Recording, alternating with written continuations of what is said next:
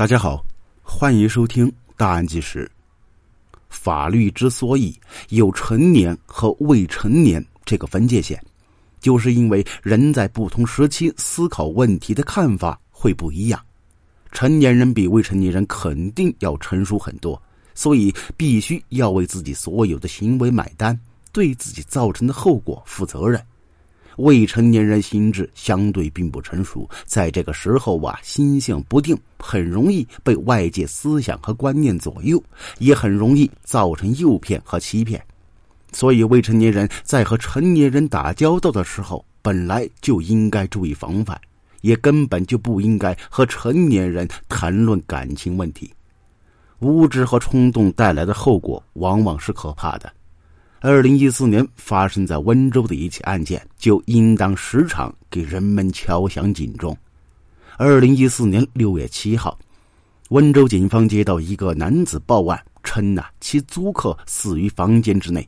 警方赶到现场之后，发现受害者已经死亡时间比较长。经过调查之后，警方确定死者身份信息：马小梅，女，三十二岁，甘肃人。在温州打工，属于独居状态，有一段婚姻。遇害时属于未婚状态。他的房间内有打斗过的痕迹，桌上有东西散落一地，椅子和柜子等物件有很大的挪动痕迹，看起来马小梅在生前进行了剧烈反抗。租房内的贵重物品没有丢失，门锁没有被撬动的痕迹。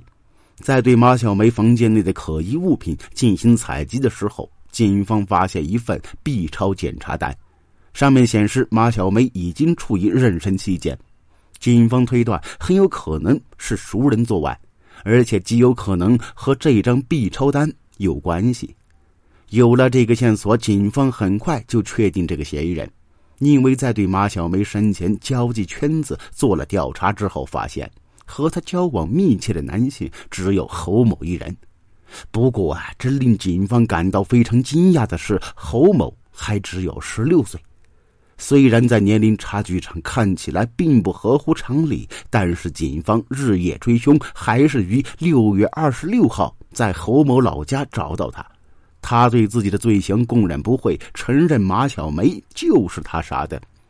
而那张 B 超单正好就是他的动机和原因。侯某是安徽阜阳人，同样是在温州务工。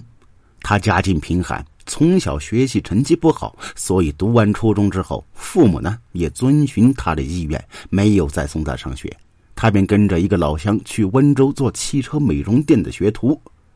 尽管已经挣钱自己花，但他毕竟才十六岁。骨子里边还是一个非常喜欢玩的男孩子，所以有空的时候他就喜欢去溜冰场滑旱冰。那个时候滑旱冰其实也是一个早期的社交场所，所以很多年轻人都选择在这个地方交朋友。滑冰高手手拉手带着不会滑冰的人溜一圈，感情迅速就建立起来，所以这个地方很是很热闹。侯某正是喜欢听见女孩子欢呼声的年纪，喜欢耍帅扮酷，一个超级加速，他便摔倒在地上。这个时候，一个体态丰腴的女性过来拉了他，青春荷尔蒙在那一瞬间极力释放，周围的人都爱起哄。侯某就这样拉着这个女子溜了一圈又一圈。事后，两个人留了联系方式，这个女子自然就是马小梅。侯某那时候并不知道他已经三十二岁，因为他看起来非常年轻，而且很有活力的样子。马小梅知道他不过十六岁，但还是经常和他联系。后来慢慢的呀，发的信息有了暧昧的感觉。一个已经有过一段婚姻的人和一个年仅十六岁男孩，这段感情从一开始就是畸形的。但是侯某根本招架不住对方的温柔，两人很快就确定关系，并住在一起。年龄相差十六岁，社会阅历和生活经验有着很大差异，住在一起当然会有很多矛盾。但是这种畸形关系并没有很快结束，马小梅基本出了两人生活中的所有开销，侯某很满足这种生活状态。但是他根本就不能承担一个男友应尽的责任。这一年的五月份，马小梅怀孕了。这个消息让两人都陷入焦虑当中。马小梅总是问侯某怎么办，侯某一个涉世未深的男孩根本不知道怎么办。他根本没有想过结婚，更别说还比自己大十六岁的马小梅结婚。他变得越来越不耐烦，这种态度让马小梅渐渐感觉到绝望。